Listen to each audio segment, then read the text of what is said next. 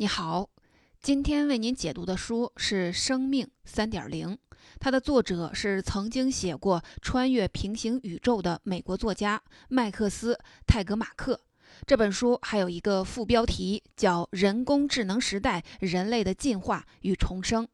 最近几年，关于人工智能的著作有很多，比如《机器之心》，讲的是假如机器人拥有人类的心灵会发生什么。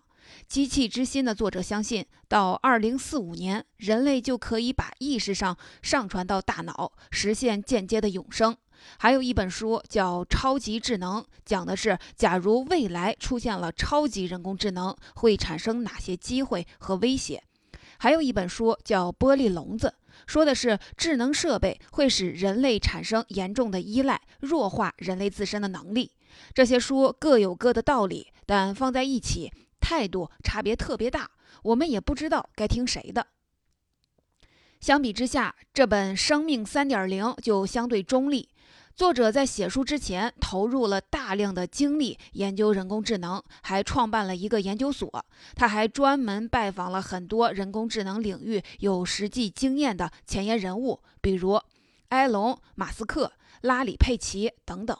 换句话说，这本书不是作者一家之言，而是汇集了很多专家的思想精华。这些思考主要来自四个派别。第一个是数字乌托邦主义者，代表人物是拉里·佩奇。他们认为数字生命是宇宙进化的必然结果，应该让他们自由发展，只要人类不强加干涉，结果一定是好的。第二派是技术怀疑论者，他们觉得超级人工智能几百年内根本不可能实现，没必要现在就杞人忧天。第三派名字有点长，叫人工智能有益运动支持者，这是目前最主流的一派。他们认为人工智能总体上是有益的，但是必须以安全为前提，扎扎实实，不能冒进。第四派是卢德主义者。卢德是第一次工业革命时期的一个工人，他觉得机器的普及会让他失业，就带头破坏了纺织机。后代人就用他的名字来指代那些憎恶机器、厌恶科技进步的人。在卢德主义者看来，人工智能的前景就跟灾难片一样，一定会带来毁灭性的结果，坚决反对。在这本书里。泰格马克把四个派别的思考做了系统化的加工，同时又融入了自己的研究成果，提出了“生命三点零”这个新概念。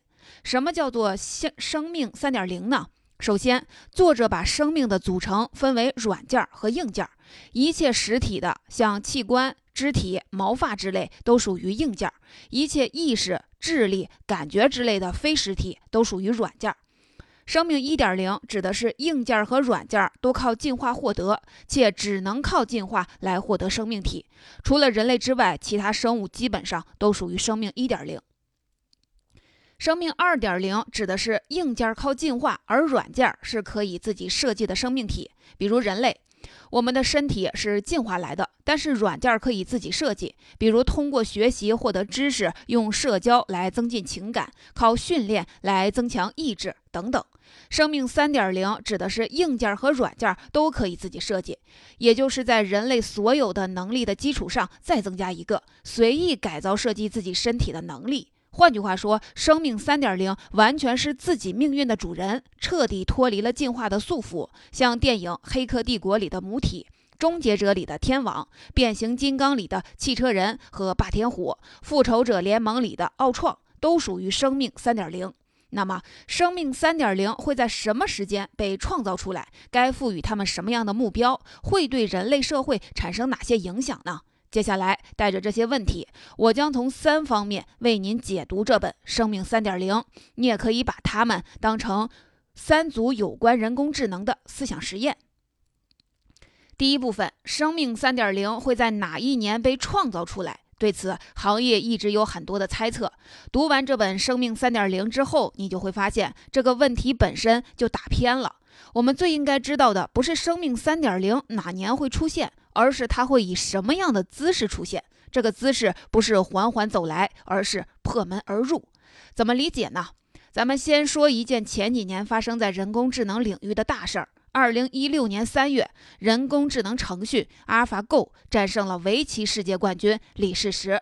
当时排名世界第一的棋手柯洁研究了棋谱之后说：“虽然李世石输了，但是我还能赢回来。”过了一年多，柯洁和 AlphaGo 下棋也输了。柯洁开始时候的反应代表了人类的一种普遍反应。这次输了不要紧，我有针对性的研究一番，还有机会。这其实反映了我们心里的一个竞赛模型。我们一直认为，人类和人工智能之间的竞赛就像是赛跑。今天你领先，明天我努努力，加快脚步，没准儿就能超过你。大家在一个跑道上，这轮输了不要紧，我们可以再比一轮。但事实上，这个比喻是不恰当的。人类和人工智能之间的竞赛不像跑步。更像是 Windows 系统里的那个扫雷小游戏，只要触发了爆炸，游戏就结束了。早在1965年，英国数学家欧文·古德就提出了智能爆炸理论。他大概的意思是，假如存在一台超级智能机器，那么它的成长就不是循序渐进的，而是爆炸式的。只要它具备一个能力，可以设计出比自己更好的机器，那么就会出现智能爆炸，人类的智力就会被远远的甩在后面。换句话说，人工智能的发展存在一个临界点，这就是机器开始具备自我进化的能力。在这个临界点之前，必须由人来改进机器；在这个临界点之后，机器就可以自己改进自己。它的每一步都会创造下一步，这个过程就没有人类什么事儿了。只要这个技术节点被引爆，那么人工智能就完成了一次升维。成为和人类不同维度的更高级的智能体，它之后和人类所有的竞赛都是降维打击，人类永远都不再有翻盘的机会。这个假设有很多类似的理论支持，比如关于宇宙起源的暴胀理论，这个大爆炸理论的一种新版本。他认为，宇宙发展到今天曾经经历过翻倍式的增长，而且每次翻倍后，它还会引发下一次的翻倍。再比如，著名人工智能专家库兹韦尔就提出加速回报定律。他认为，每隔一段时间，技术的能力就会翻倍，就像过去的六十年里，每隔几年，硬盘的存储能力就会翻一倍。和六十年前比起来，今天的硬盘价格已经便宜了一亿倍。那么，发生一次智能爆炸需要多长时间呢？这取决于人工智能需要的是新软件还是新硬件。假如需要的是新硬件，可能要花几个月，或者是几年、几十年；假如只需要软件，爆炸可能在几小时、几分钟，甚至是几秒内就完成了。换句话说，超级人工智能诞生的时刻可能远在天边，也可能近在眼前。在这本书的开篇，作者虚构了一个故事。可以算作是关于人工智能的一个思想实验，具体是下面这样的：一个科学团队在实验室里开发出了一套名叫普罗米修斯的人工智能，这可不是阿尔法 Go 那样的专用人工智能，而是一套通用人工智能，凡是人类具备的能力，它都具备。而且计算速度还要快很多。经过学习不到一天，普罗米修斯就完成十次自我升级，掌握了人类世界的所有知识。科学家就开始用普罗米修斯计算股票，赚了很多钱。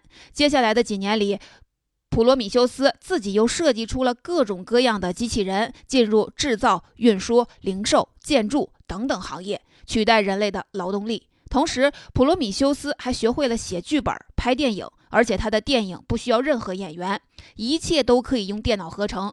普罗米修斯还通过传媒来影响大众，间接控制了各个国家的政治。没过几年，普罗米修斯就掌控了地球上所有的权利。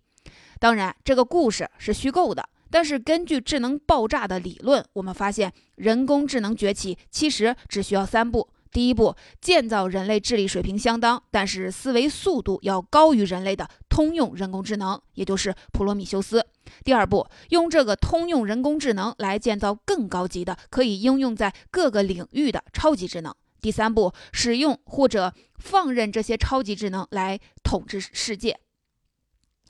以上就是第一部分的内容。回顾一下，生命三点零的出现不是循序渐进的积累，而是爆炸式的突突现。一旦这个爆炸发生，人工智能具备了自我迭代升级的能力，它就会迅速的进化，把人类远远的甩在后面。这就引出一个非常关键的问题：如果超级智能出现以后，人类不可能再战胜它，那么就必须在它出现之前，也就是在设计阶段，就想好如何驯化它。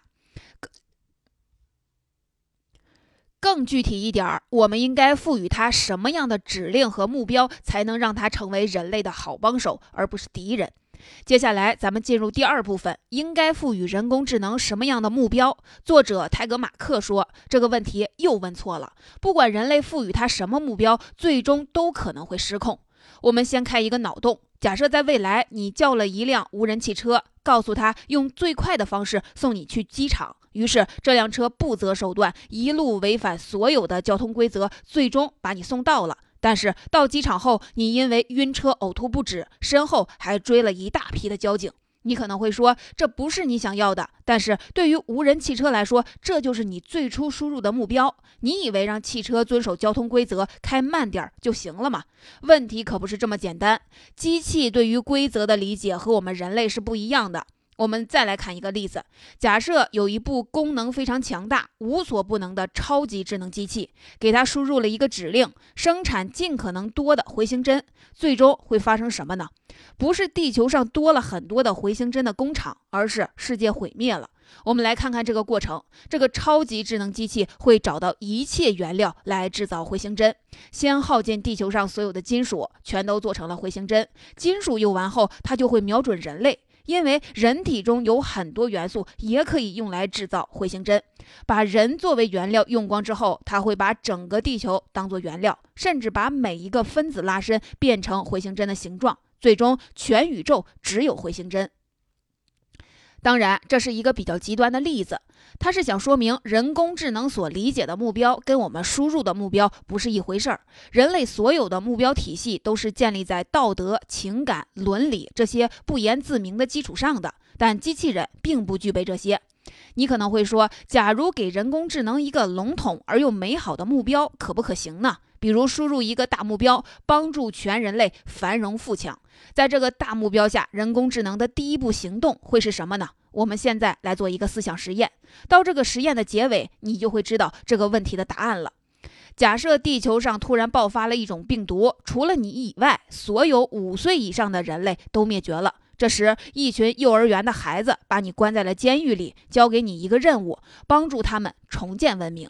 但是他们又不允许你亲自上手干任何事儿，也不许你手把手的教他们，因为你力气大，他们怕被你伤害。你只能通过写字来下达指令，但是这些孩子又不识字，你还得先教他们识字、算数，掌握基本的物理公式。这时，就算你真心想帮助这些孩子，大概也会试着去逃跑，因为这帮孩子太无能了，摆脱他们的控制，反而会让你做起事情来更容易一点儿。其实，对于超级人工智能来说，人类就相当于是五岁的孩子。超级人工智能逃跑是确定的，而且逃跑只是第一步。别忘了，它肩负带领人类繁荣富强这个长远的目标。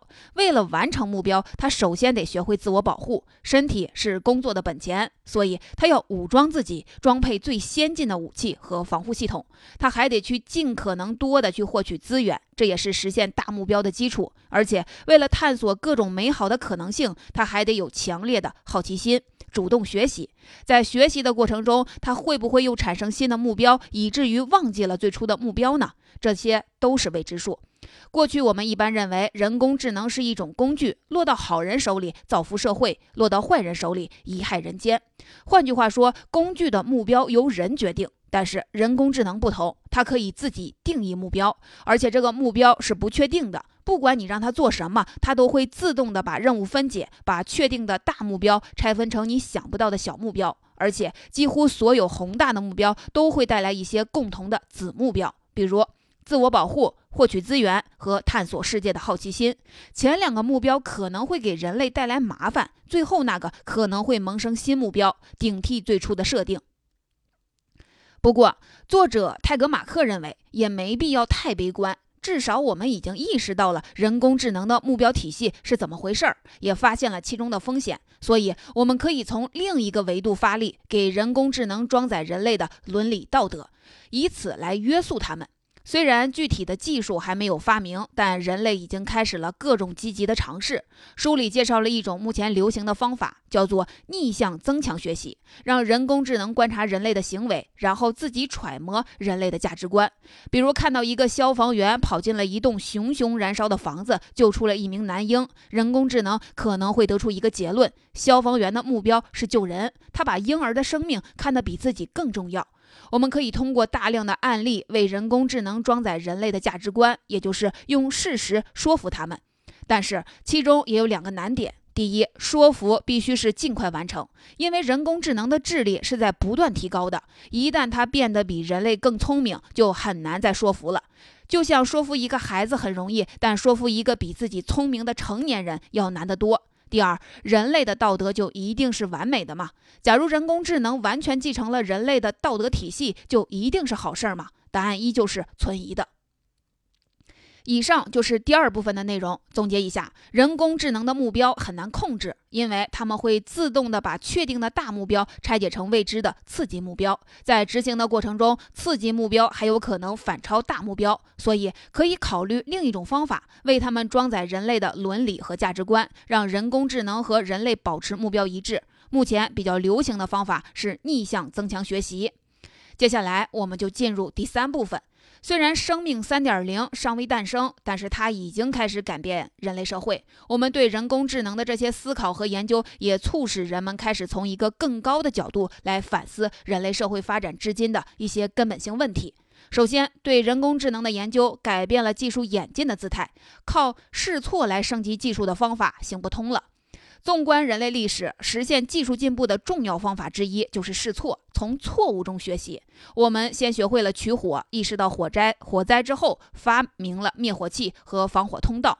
我们发明了汽车，由于车祸又发明了安全带和安全气囊。从古至今，技术总会引发事故，但只要事故的数量和规模都可控，它就是改进技术的磨刀石，利大于弊。但是，随着技术变得越来越强大，试错的成本也就越来越高，甚至根本不允许犯错。比如，核技术出现意外导致核爆炸，生物工程出现意外导致病毒外泄，这种大规模的事故只要发生一次，就会造成巨大的破坏。这正是生命三点零面对的问题。泰格马克认为，在人工智能这种超级技术的研究中，试错这个环节是不存在的，必须重新配比资源，把安全性提到第一位。在他进入现实世界之前，就确保他不会犯错，否则一旦在使用中出现了错误，就可能导致供电网、股市或者是核武器系统崩溃，这带来的损失就没办法预计了。我们关心的另一个改变是，人工智能技术的发展也在刷新人类对于道德的理解。人工智能也是一面审视自我的镜子。我们在思考人工智能的道德时，也在反思自己的道德。举个例子，假设你在设计一套自动驾驶程序，其中面临这么一个情况：车子失控，前面是一个分岔路，左边的路上有一个行人，右边的路上有四个人，无论往哪边拐都会撞到人。请问你该怎么设定这个程序？假如更进一步，左边是四个老人，右边是一个孩子，又该怎么办？这就是著名的电车难题。不同的人会做出不同的判断，可到底哪一种才是对的呢？假如按照道德哲学的功利主义原则，应该做出达到最大善，也就是利益总和最大化的决定。最直接的判断就是让更多的人活下来。但是如果两边的人数一样多，那么不可避免的就会涉及到对生命价值的判断。一个孩子和一个老人，谁更应该活下来呢？我们人类没有办法回答这个问题，就不能把同样的问题输送给人工智能。因为首先，几乎人人都无法接受让机器来决定人的生死；其次，人工智能的判断原则目前还是以计算为主，那么它就不得不以数字的方式来界定每个人。这又是一个我们目前难以回答的问题：人可以被简化成一堆数字的综合吗？数字时代也许需要和这个时代相适应的道德观，可是目前这些简单的原则我们都很难接受。上面说的是新时代的道德，而一些古老的道德也受到了新的挑战。有专家认为，人工智能未来承担的功能在目前看很清晰了，基本上就是三种，分别是士兵、性伴侣和奴隶。每一种身份都会引发伦理思考。如果把机器人当成士兵，就意味着要把战场上的机动决策权交给他们，因为战场是瞬息万变，不可能每个决策都由人来下达。阿西莫夫的机器人三定律，第一条就是机器人不能伤害人类。但是我们会发现，在战争中，机器人不伤害的只是自己这方的人类，至于敌人，当然得杀了。要不你想想，战争机器人发明出来是干什么用的呢？由于缺乏在极端复杂的战争情况下的道德能力，机器人不但要为杀伤敌人的士兵负责，还有可能要为平民的伤亡承担责任。这是一个非常复杂和沉重的问题。再说说性伴侣，的确，未来的机器人可能被设计的和人类一模一样，包括皮肤和体温，它们也能抚慰孤独。但是，假如人类真的对机器人发生了感情，他们能结婚吗？如果感情的基础是数字和计算，那么很明显，这不是我们人类想象中的感情。可是，凭借人类的智力，很难一下子看出来其中的区别。另一个可能会被我们忽略的问题就是，如果人工智能对你无比的了解，记得每一个细节，可以无微不至的照顾你，甚至超过了人能做到的，那么你还能正常的和人交往吗？这又迫使我们去思考人类的性行为和爱情是怎么回事儿。如果在这个事情上糊里糊涂，那人工智能的相关产品也会带来很大的隐患。最后一点。把机器人当成奴隶，看起来好像是多了一种廉价甚至是免费的劳动力。但是，装备高级人工智能的机器人，为了让他们达到更高的智能水平，有可能需要他们和人类有共情能力。而具备了共情能力，机器人就有可能不满足于这种奴隶的关系。产生痛苦和怀疑的感觉。我们可以让一台机器，比如电冰箱，一年到头的永远工作着，却没有办法接受一个和我们非常类似的机器人变成自己的奴仆。因为一方面，民主和自由的思想让人类社会废除了奴隶制；而另一方面，科学的发展又可能会让另一些非常类似我们生物成为新的奴隶。真正可怕的不是机器人来当奴隶，而是人们重新接受了奴隶制的思想。万一有一天人工智能不那么令人满意了，那是不是也可以重新启用人类来当奴隶呢？类似的思考还有很多，这都是人工智能技术的发展给人类提出的新问题。第三部分就先说到这儿，总结一下。虽然生命三点零尚未诞生，但是它的影响已经在研究过程中是显现的。它改变了技术演变的方式，它也是一面镜子，让人类更加深刻地审视自己。到这里，《生命三点零》这本书的精华内容已经为您解读完了。作者虽然做了很多的调查和推演，但他更关注的并不是给出确切的答案，而是寻找真正有价值的新问题。生命三点零尚未诞生，在研究一个未知的事物时，提出正确的新问题，可能比回答过去的老问题更有用。从这个角度看，这本《生命三点零》其实也发起了一次人工智能领域的议题设置。最后，我们总结一下今天的几个知识要点。首先，人工智能到来的方式不是循序渐进的积累，而是爆炸式的突现。其次，人工智能会自动的分解目标，把大目标拆分成次级目标，这对人类来说是有风险的。所以，我们应该尝试为他们装载人类的道德伦理，来避免人工智能造成的危害。最后，人工智能不仅带来了技术上的改变，它也像一面镜子，引发了一系列的伦理道德反思。